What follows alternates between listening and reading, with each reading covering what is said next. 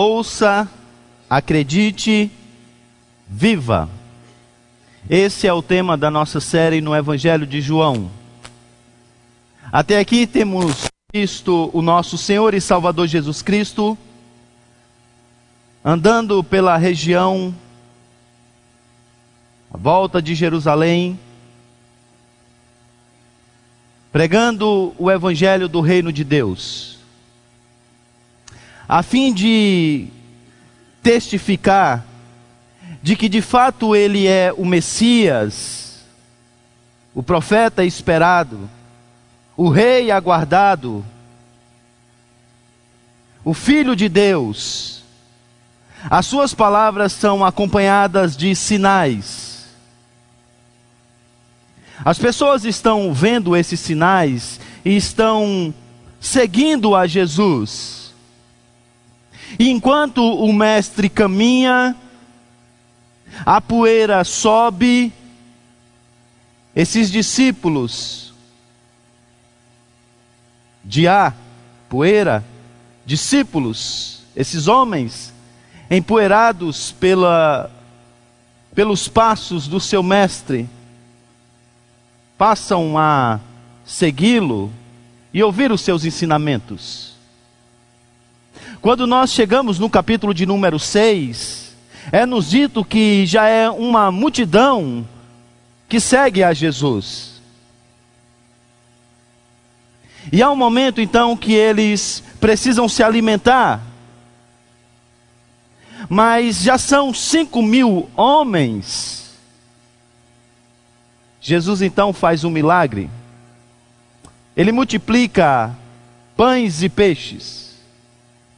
No dia seguinte, uma multidão e talvez ainda outros que foram convidados novamente passam a seguir a Jesus Cristo. Jesus Cristo que conhece e prescuta o coração, sabe que eles estão procurando, não porque eles viram o sinal e entenderam o sinal, mas porque eles querem mais pão.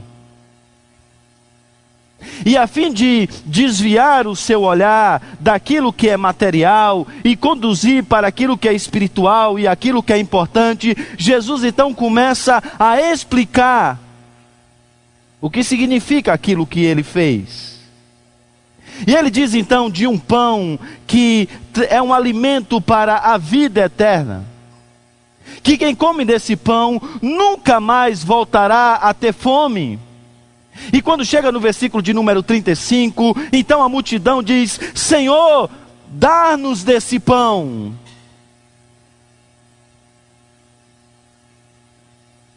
Jesus sabe qual pão eles estão pedindo.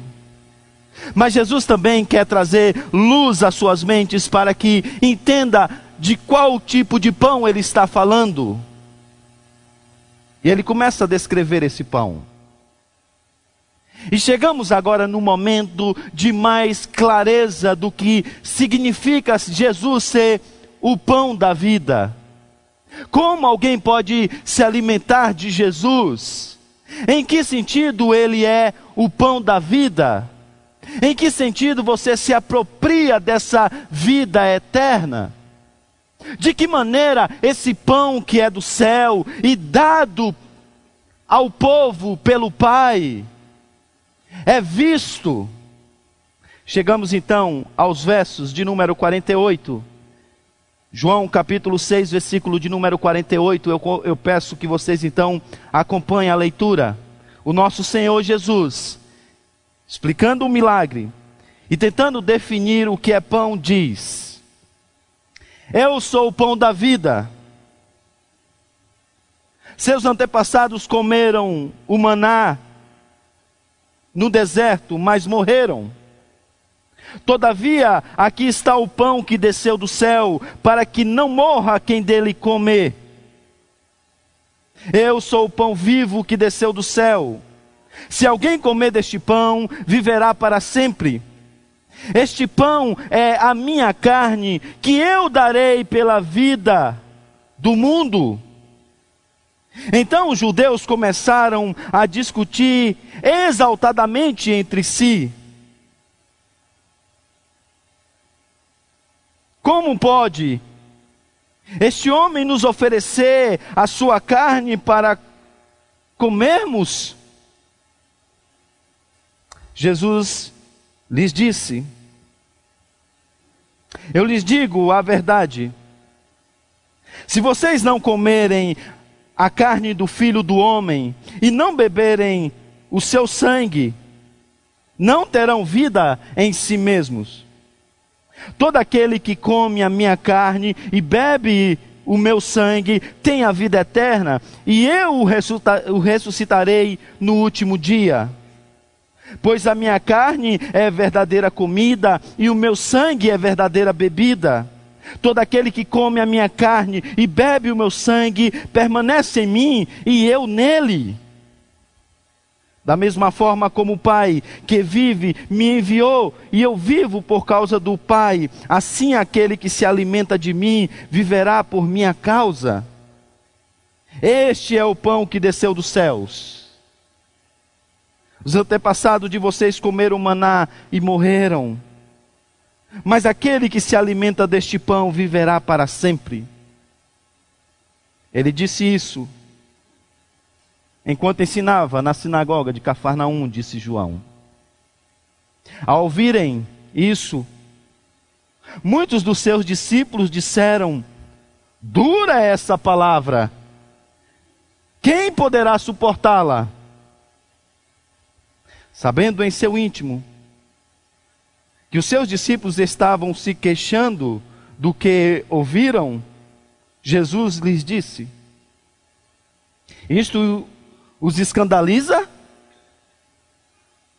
Que acontecerá se vocês virem o filho do homem subir para onde estava antes? O espírito da vida, a carne, a carne não produz nada que se aproveite. As palavras que lhes lhes disse são espírito e vida. Contudo, há alguns de vocês que não creem. Pois Jesus sabia, desde o princípio, quais deles não criam e quem iria trair. E prosseguiu. É por isso que lhes disse que ninguém pode vir a mim a não ser que isso lhe seja dado pelo Pai.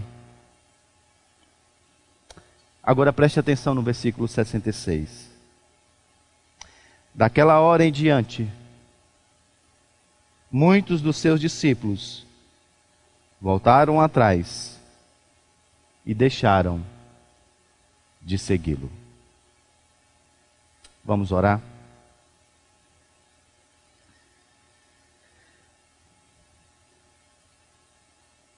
É teu povo, Senhor, aqui presente, para ouvir a tua voz, para compreender e se encantar com a beleza do teu filho.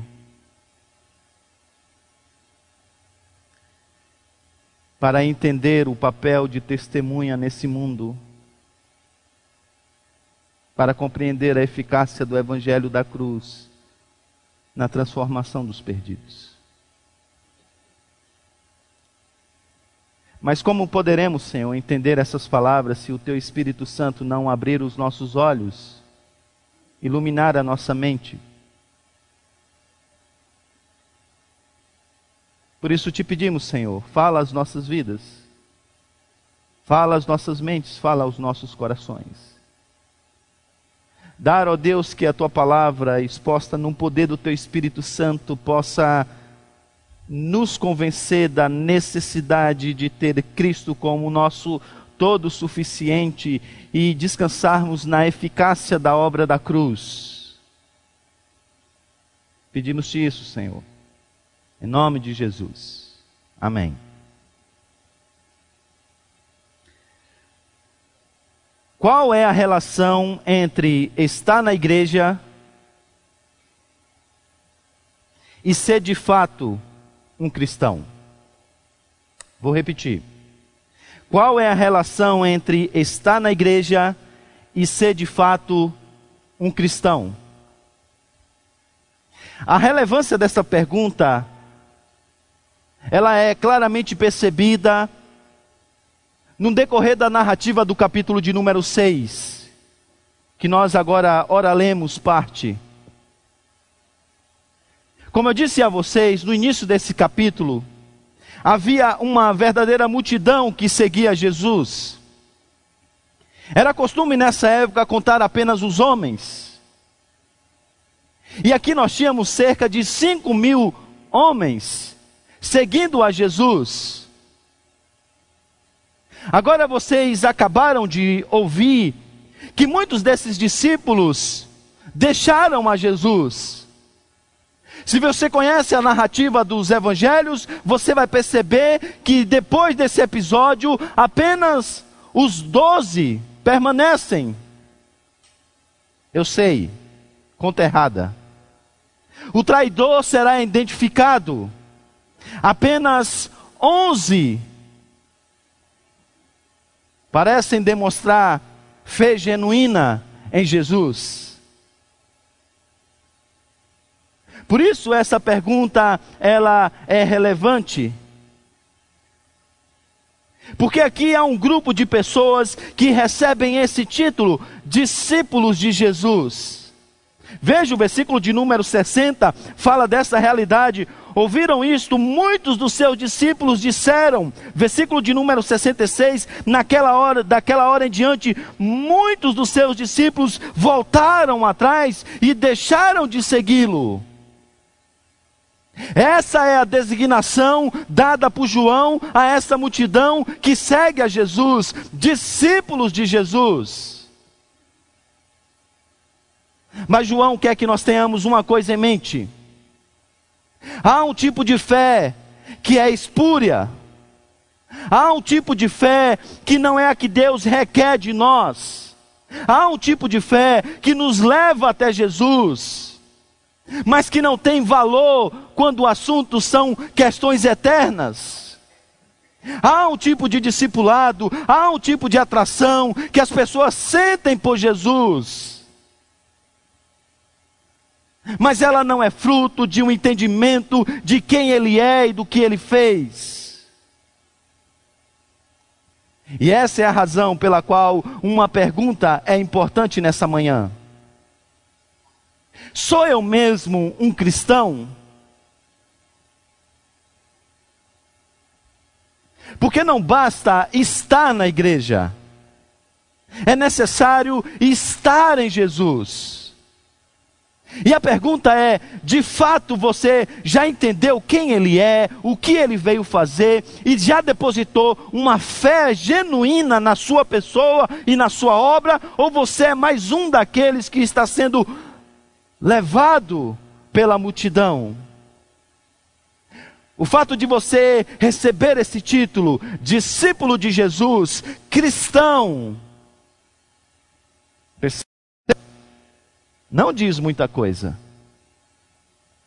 Mas há uma segunda pergunta que também é relevante nesta manhã, e espero eu que esse texto nos ajude a entendê-la. Porque, perceba vocês, o início do capítulo, um dia anterior a essas palavras, há uma multidão e cinco mil homens estão seguindo a Jesus.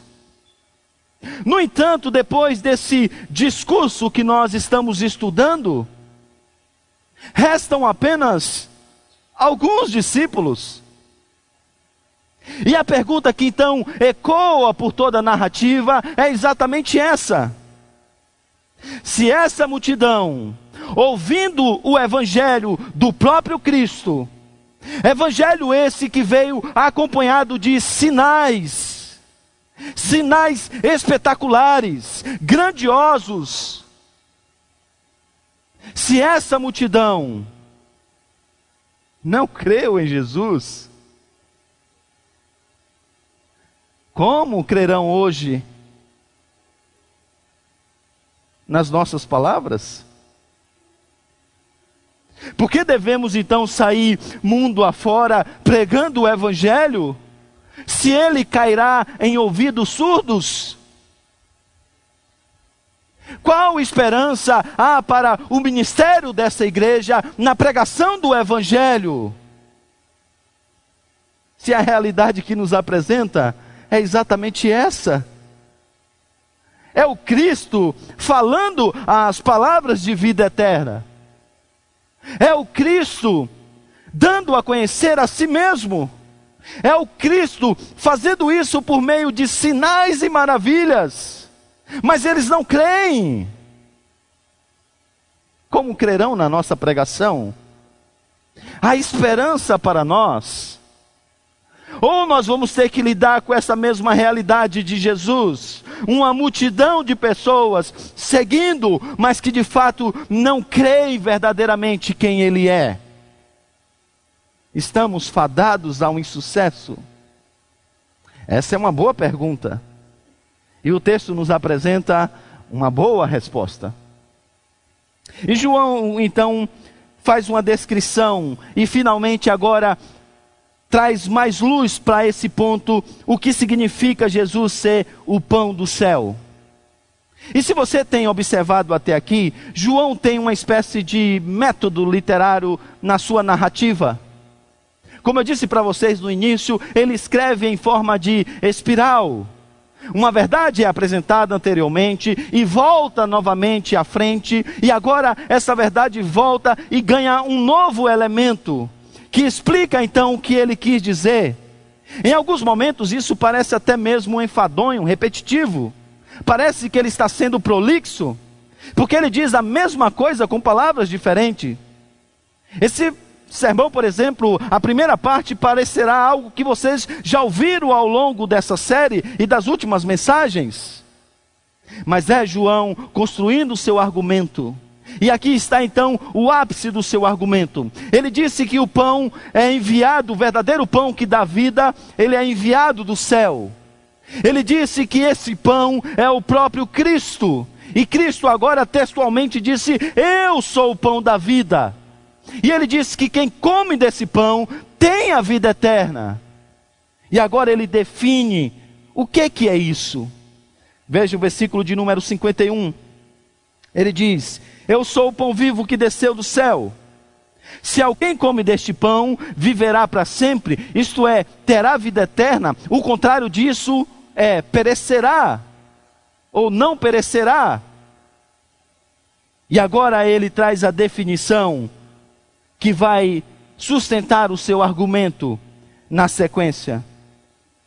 Este pão, este pão que eu estou falando para vocês, não este que vocês comeram com peixe, mas este pão é a minha carne. Este pão sou eu. Este pão é a minha carne que darei pela vida do mundo. O pano de fundo aqui, com certeza, é o texto que nós lemos na liturgia, onde o servo sofredor é agora ofertado ao mundo, pelo pecado do mundo. E o que Jesus está dizendo aqui é que ele será a oferta que trará o povo de volta para o relacionamento com Deus. Ele será a oferta pelo pecado. Ele vai entregar a si mesmo pelo mundo o seu corpo será dado, a sua vida será entregue pelo pecado do mundo.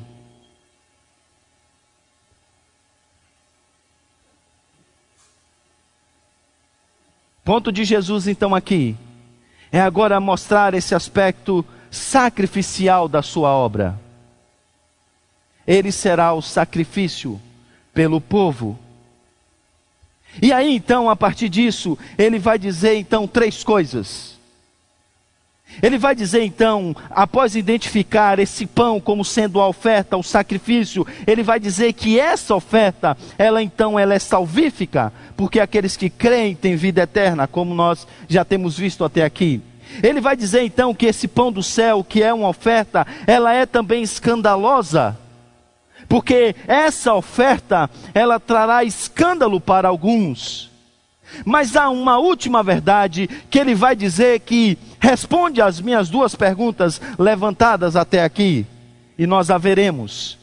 Então, depois de dizer que ele é a oferta, ele vai apresentar o caráter salvífico dessa oferta. Veja o versículo de número 52, porque mais uma vez os judeus eles não conseguem entender o que Jesus está dizendo. Eles tomam isso literalmente.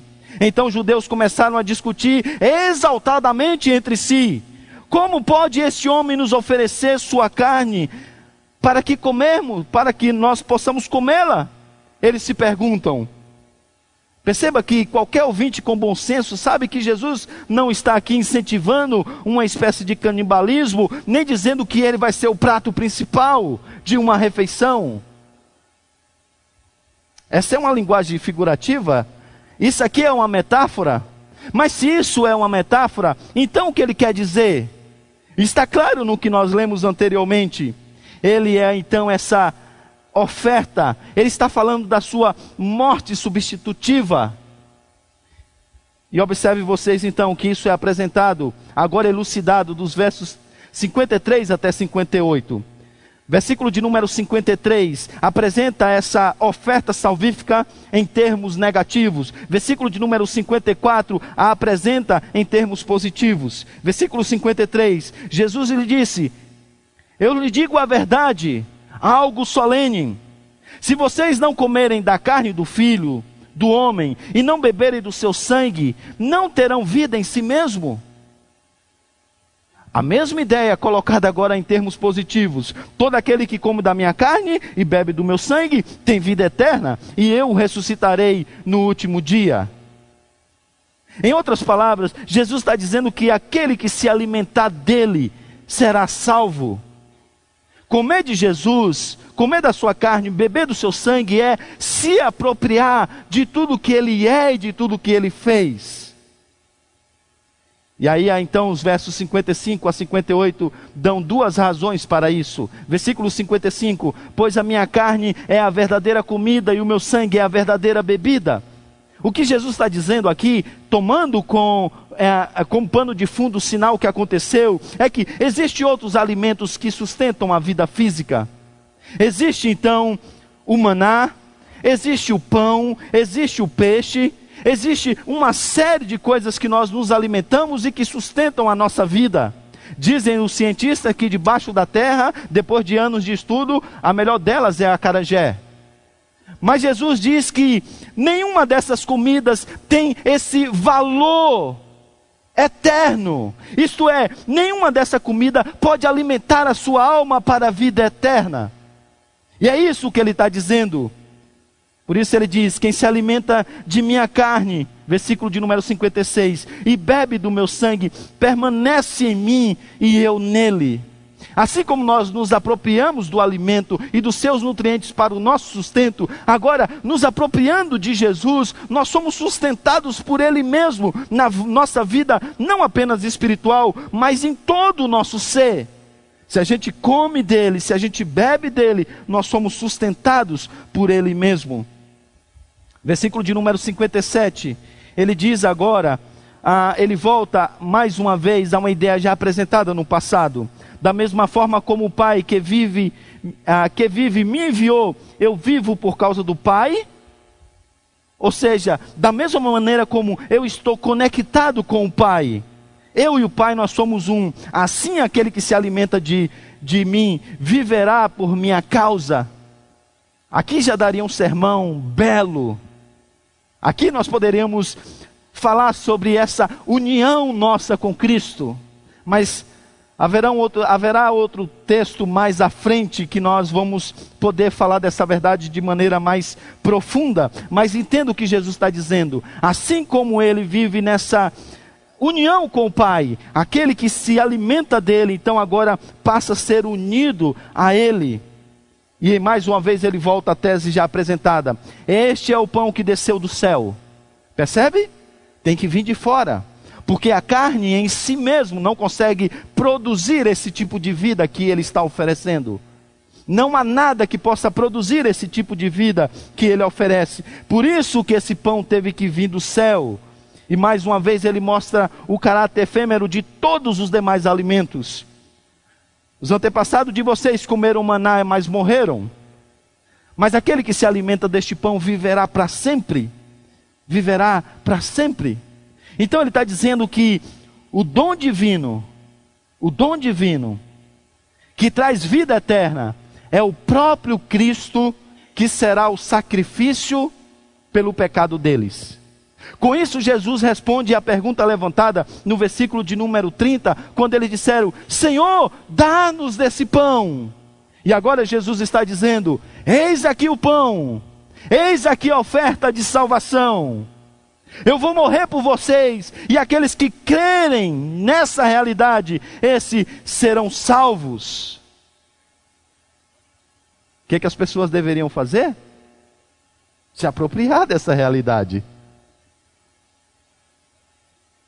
Quem não deveria agora se aproximar de Jesus e dizer: Jesus, então, dá-me desse pão verdadeiramente.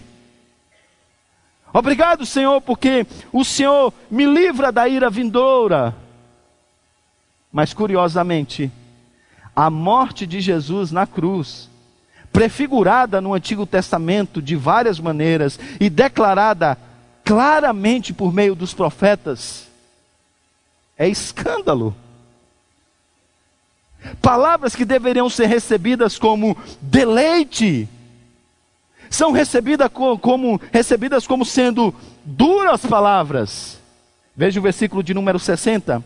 Ao ouvirem isso, muitos dos seus discípulos disseram: Dura é essa palavra, quem poderá suportá-la?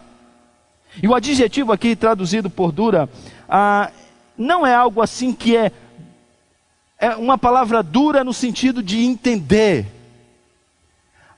A ideia é mais dura no sentido de ser ofensivo, of, é, uma palavra ser ofensiva ao ouvido, ou aos ouvidos daquela, daqueles que estão ali com Jesus. Não é difícil aceitar a realidade de que ele vai morrer pelos pecados do mundo. É difícil aceitar que ele é maior do que Moisés. É difícil aceitar que ele é igual a Deus. É difícil de aceitar que ele é o único caminho, a única verdade e a única vida. É difícil de, acertar, de aceitar que ele não veio para satisfazer os nossos desejos. É difícil de aceitar que ele não veio nos fazer felizes. É difícil de aceitar que ele não é um coach que tem várias sacadas, vários insights e que tira o melhor que tem de dentro de nós. É difícil de aceitar que ele é Senhor. É difícil de aceitar que o seu reino não é desse mundo. Quando eles ouvem Jesus falando essas coisas, quando eles percebem que não haverá mais pão, quando alguns percebem que esse reino é de outro mundo, que esse rei é diferente, quando eles percebem, começam a perceber que não haverá lugar para um ministro da defesa à sua direita, um ministro da fazenda à sua esquerda, à sua esquerda. Quando ele começa a perceber essas coisas, Diz-nos o texto que eles começam a tomar essas palavras, essa oferta, de maneira escandalosa.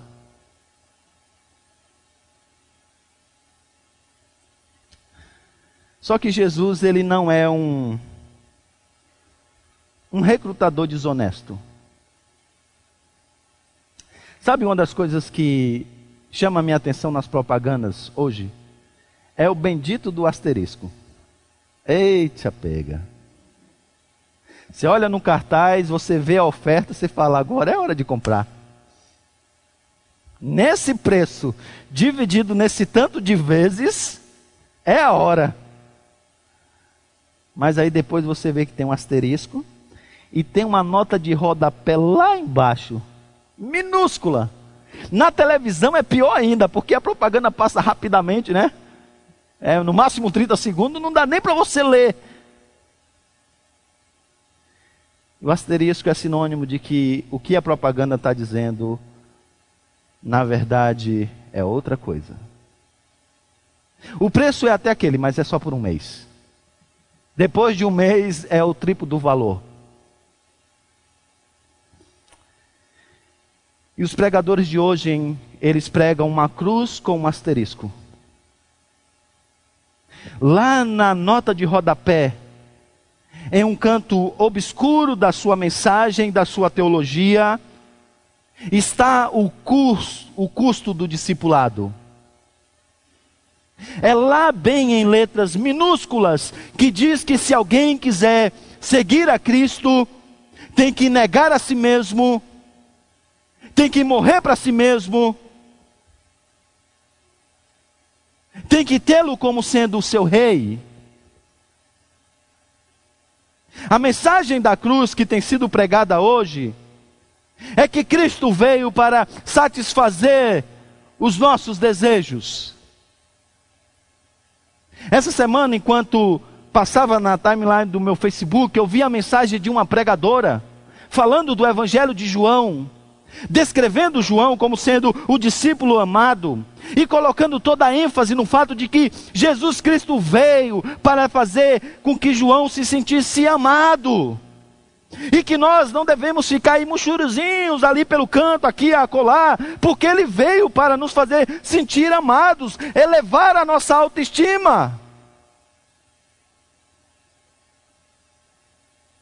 O custo do discipulado está lá embaixo em uma nota de rodapé com letras minúsculas. Mas o nosso Senhor não é assim. Não que Ele quer que você não o ame, mas Ele não quer que você seja Ele não quer ser desonesto com você. Ele quer que você entenda o que significa se tornar um discípulo dele e o que lhe espera. E ele então vai um pouco mais à frente. Ele cria ainda mais escândalo.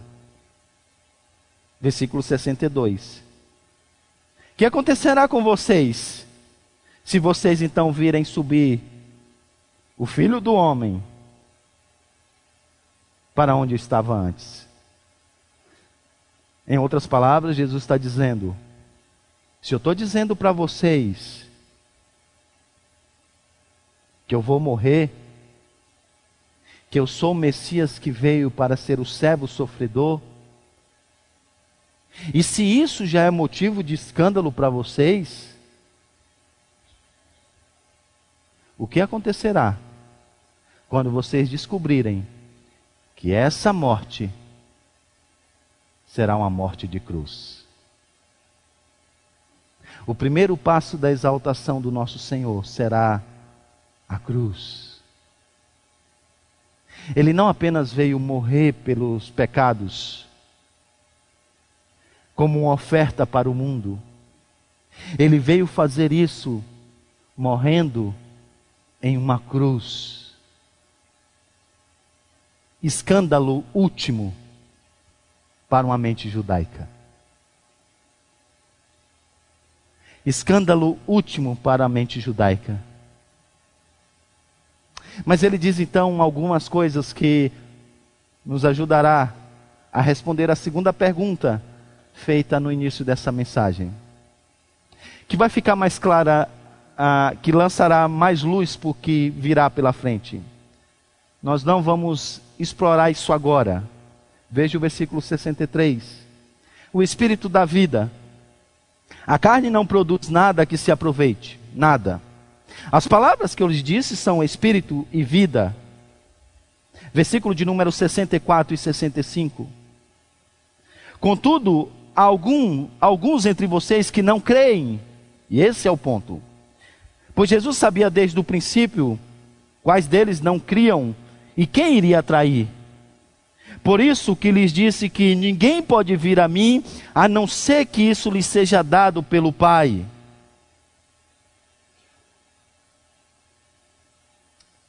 Percebe que, mesmo sabendo que vai ser rejeitado, Jesus continua a pregar, e mais, isso não o surpreende. E sabe por quê? Porque ele sabia que desde o princípio o coração humano é capaz de ver Deus na, na sua beleza, isto é, o Filho, e ainda assim rejeitá-lo. Ali está o esplendor da glória de Deus, a expressão exata do ser de Deus.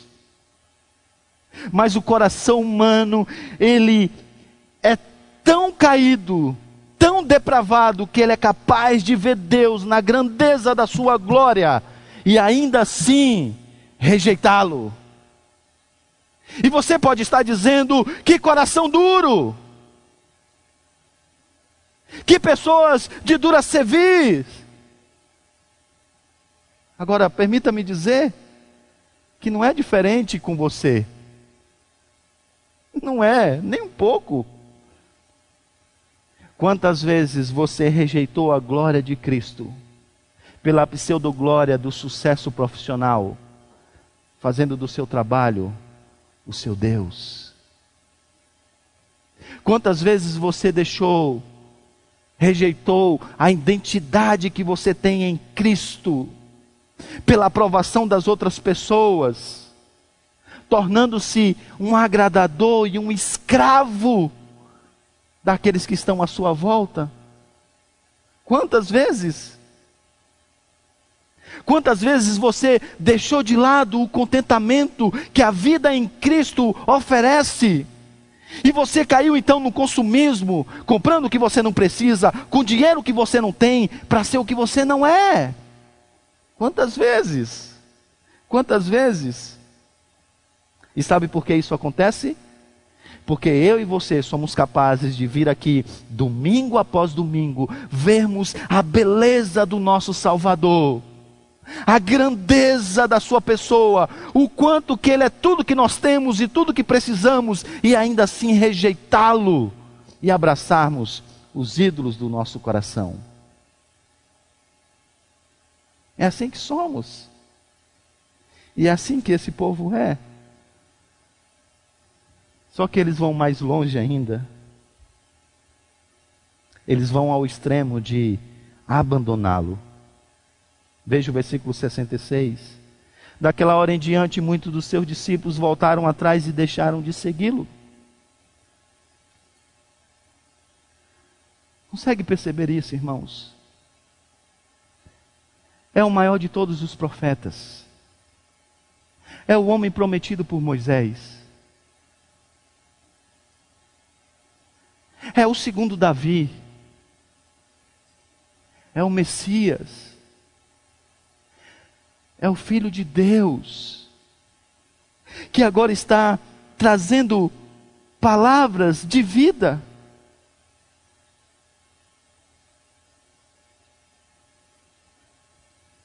Mas as pessoas viram as costas e o deixa falando sozinho.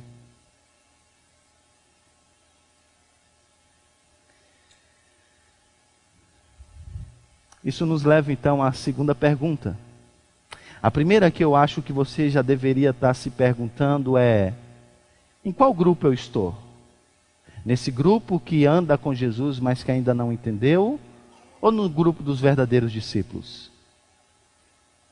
Mas a segunda pergunta agora tem a ver com outro propósito de João. Ele quer que nós façamos discípulos. Ele quer que nós ouçamos o testemunho de Cristo e Ele quer que nós nos tornemos testemunhas do Evangelho. Agora imagine o leitor está lendo isso aqui.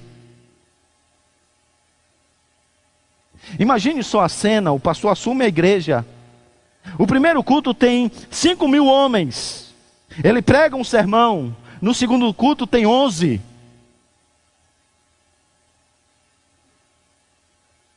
E agora Jesus é apresentado como sendo um exemplo de mestre que faz discípulos.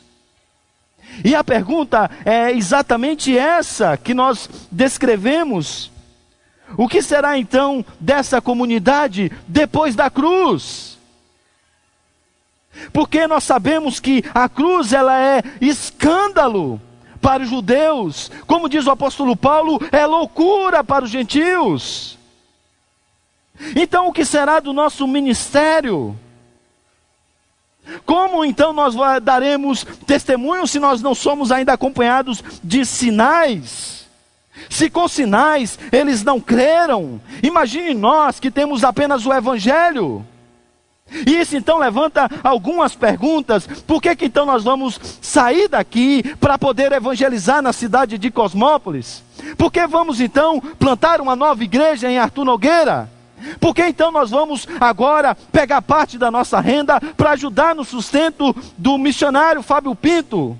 Por que nós vamos ajudar o Benilton que está lá na Albânia? Por que, irmãos? Porque vamos nos unir aqui e domingo após domingo pregar o Evangelho. Veja, as coisas estão acontecendo, Jesus está falando, mas parece que as pessoas não querem.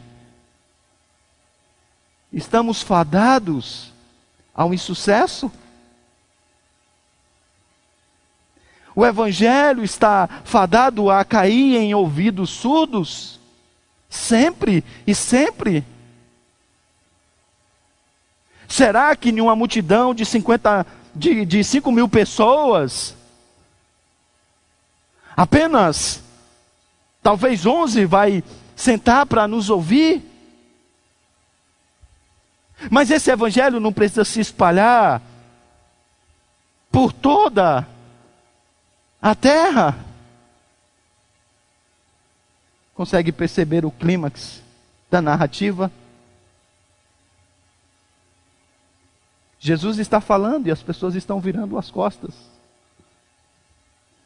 E o que parece é que haverá um momento em que o último que sair vai apagar a luz.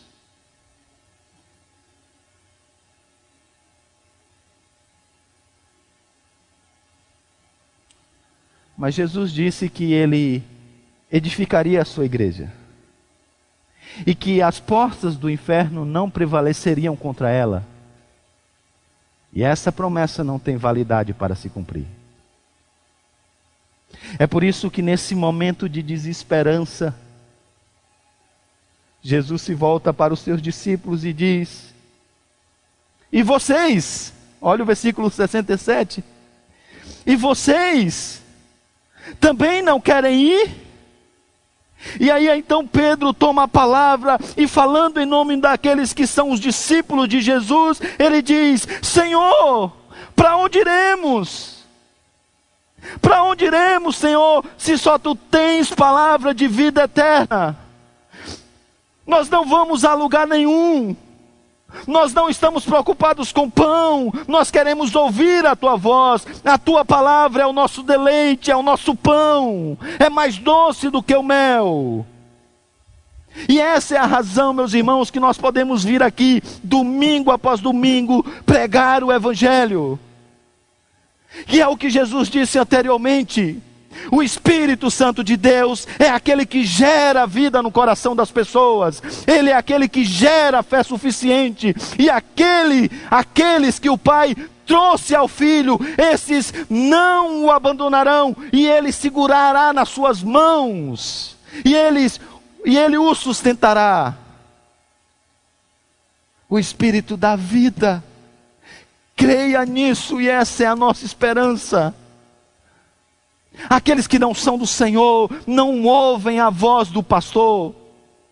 Mas aqueles que são do Senhor, esses entendem porque o Espírito gera vida no seu coração. Eles precisam ter fé, mas a carne não pode produzir nada de bom, então o Espírito gera essa fé no seu coração. E consegue perceber? São as mesmas palavras, é o mesmo discurso, é o mesmo Cristo, que agora desperta no coração desse homem aqui, desses discípulos, verdadeira fé. Para onde iremos, Senhor? O que nós vamos fazer? É verdade que nós não entendemos muito essas coisas. O Senhor vai ter que sentar com a gente e explicar. Mas uma coisa eu sei que tu és o santo de Israel, o separado de Deus para a redenção do mundo. E nós cremos nas tuas palavras. Veja o versículo 69. Nós cremos e sabemos que tu és o santo de Deus.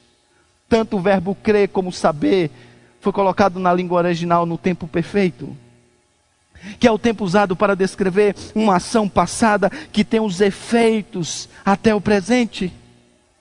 Diferente daqueles que viraram as costas para Jesus, que um dia creram, que um dia acreditaram, que um dia chamaram de mestre, de Messias, de profeta, de Salvador. Esses discípulos agora eles creem e permanecem nessa fé. Porque aqueles que o Pai dar ao Filho, esses permanecem. Porque o Espírito Santo gera verdadeira vida. É o que ele disse para Nicodemos. Agora, irmãos, por que, que essa é uma palavra importante para os nossos dias? Porque as pessoas elas querem tirar o escândalo da cruz. O que está em voga no mundo é um tipo de igreja ou uma filosofia ministerial que diz que a igreja precisa ser sensível aos de fora. E que nós temos que tomar essa mensagem de forma mais mastigável. Não podemos ser tão duros nas mensagens que pregamos. Há igrejas nos Estados Unidos que já não falam mais sobre o pecado. E que nós temos que ser sensíveis para os de fora, agradáveis a nossa música deve ser para agradá-los. A nossa mensagem não deve ser confrontadora, deve ser uma mensagem de ânimo para que ele possa ter forças para enfrentar a semana atribulada.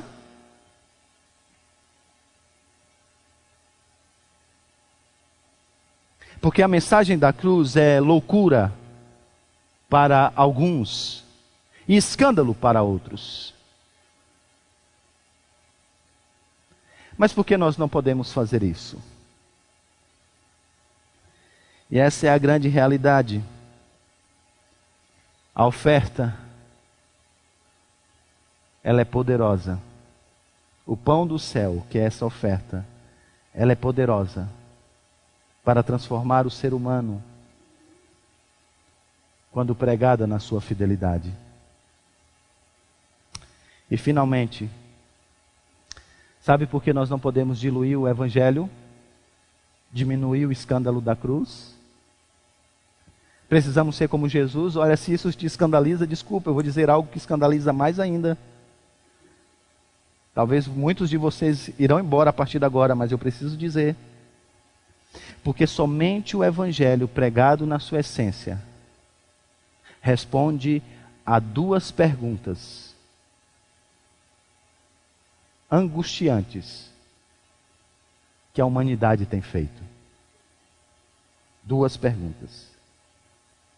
A primeira: existe alguém que honestamente, verdadeiramente, profundamente me amará?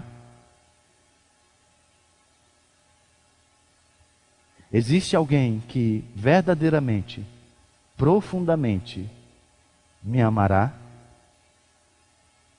A segunda pergunta: esse alguém me amará, mesmo sabendo quem eu realmente sou?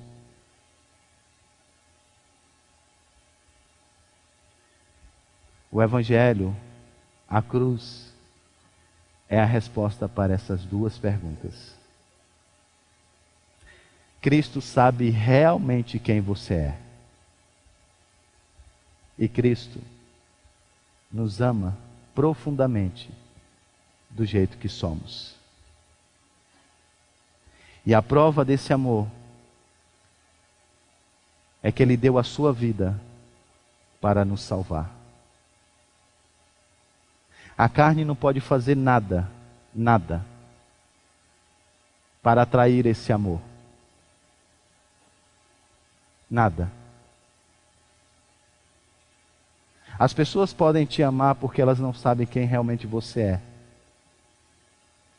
Mas Ele te conhece.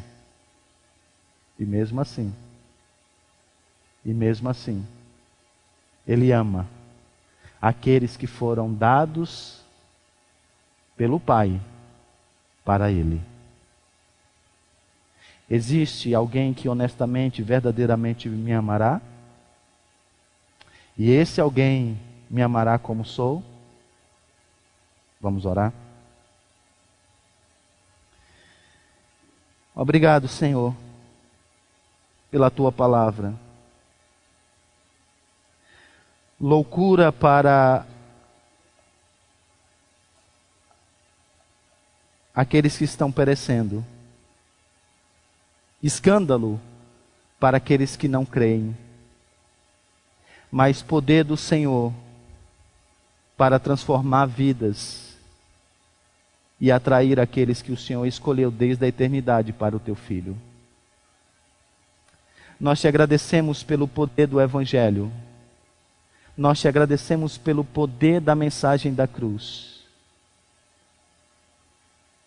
Nós te agradecemos porque essa mensagem revela de fato quem nós somos e a necessidade que temos de um Salvador e abre os nossos olhos para nos encantarmos com a beleza daquele que é o nosso Salvador, nosso Senhor todo-suficiente.